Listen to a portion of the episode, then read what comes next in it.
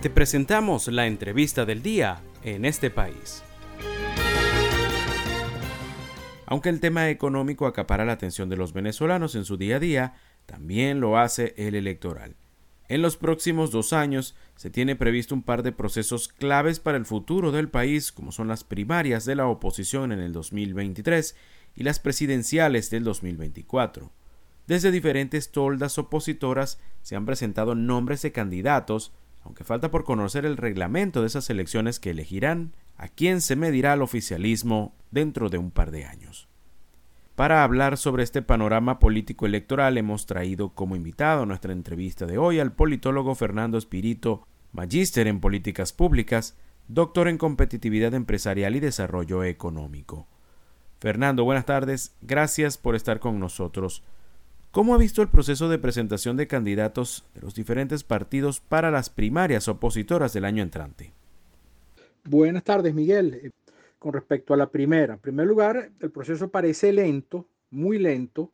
El tiempo pasa muy rápidamente y sin embargo uno no ve eh, medidas eh, claras o, del proceso de organización de estas primarias. Veo un proceso marcado por la desconfianza, hay poca voluntad de que tienen los partidos de oposición de, de coordinarse y por ello pues es claro que no hay una voluntad al menos de entrar en, en, tareas comunes.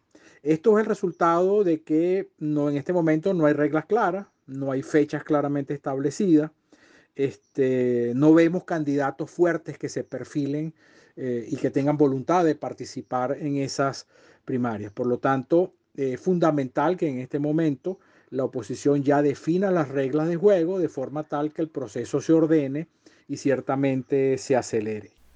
A su juicio, Fernando, ¿cuáles serían las principales reglas que debe garantizar esa elección primaria para que puedan tener credibilidad? Veo que entre las reglas que deberían, son más importantes en este momento, en primer lugar, tienen que ser unas primarias abiertas que digamos, abarquen a la oposición sincera, vamos a ponerlo así. Este, si esto se limita al G4 y algunos partidos amigos, pues va a ser un verdadero fracaso.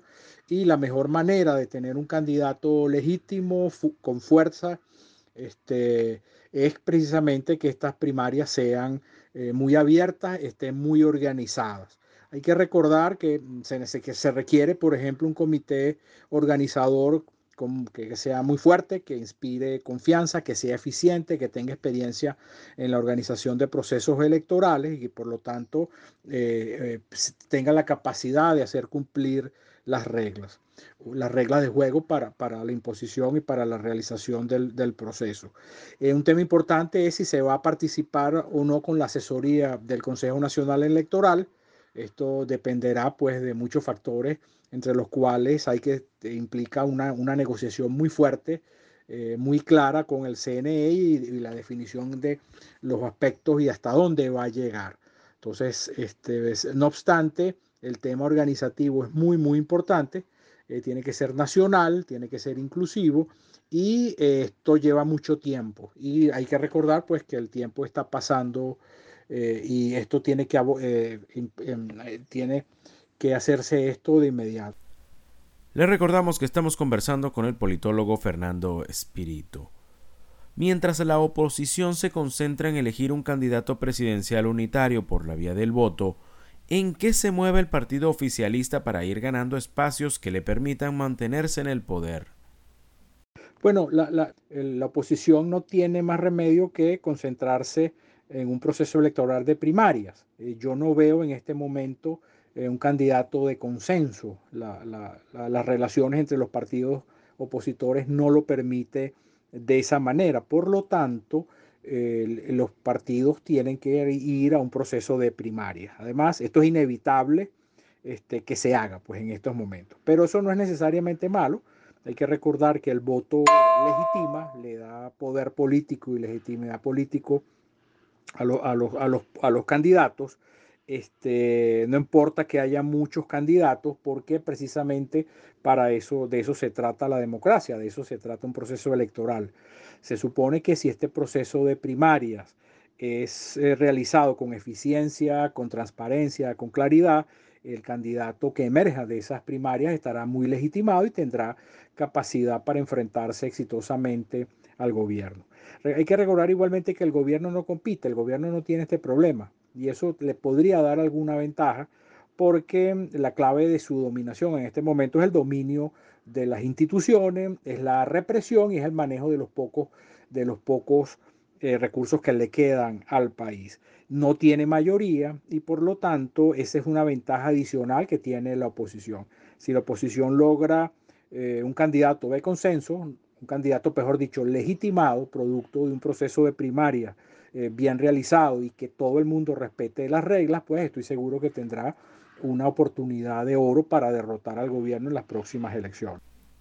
Para finalizar, Fernando, ¿de qué manera pudiera la oposición volver a conectar con la ciudadanía para estimular la intención de voto cuando pareciera que luego de las elecciones a la Asamblea Nacional del 2015 esa conexión se perdió? Bueno, yo, yo empezaría por lo que conversamos, ¿no? unas primarias abiertas, transparentes, de la cual salga un ganador que, al cual todo el mundo eh, apoye. Hay que recordar que eh, no basta con ser mayoría para ganar unas elecciones, lamentablemente, sino que hay que movilizar al pueblo opositor, hay que llevarlo a que efectivamente vaya a, votar. Y eso será el resultado de que tengamos un candidato que sea legítimo, es decir, que despierte una expectativa de, ganar.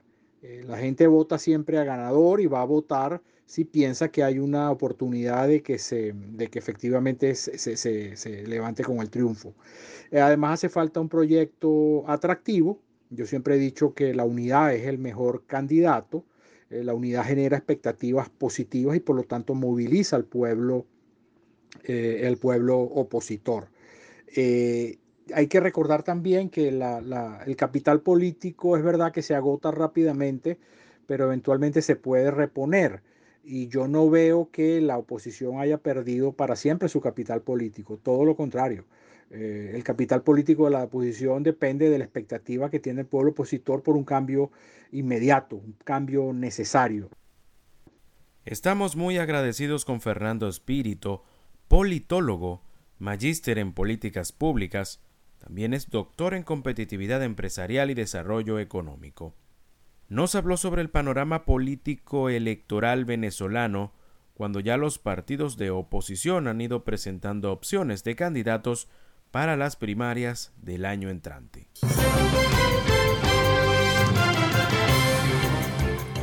Esto fue la entrevista del día en este país. Para conocer más el programa, síguenos en nuestras cuentas en redes sociales. Estamos en Twitter e Instagram como arroba en este país radio y visita nuestra página web www.enestepais.info.